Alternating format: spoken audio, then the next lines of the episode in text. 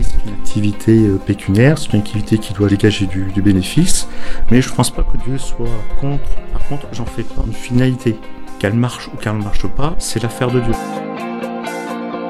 Mon affaire, c'est la gérer correctement, avec le conseil de Dieu. De ce que j'y gagne, c'est d'en faire un usage normal. Je cherche pas à amasser, par contre, euh, pour moi, c'est un travail euh, alimentaire avant tout. Le temps que je peux dégager de finances, je vais essayer de les consacrer à Dieu, bien entendu. Ça m'empêche pas d'en profiter, de vivre correctement, et surtout d'essayer d'en faire bénéficier les autres. J'ai pu prendre quelqu'un avec moi cette année, et ça aussi, c'est une grâce de Dieu de pouvoir faire bénéficier en proposant du travail à une autre personne.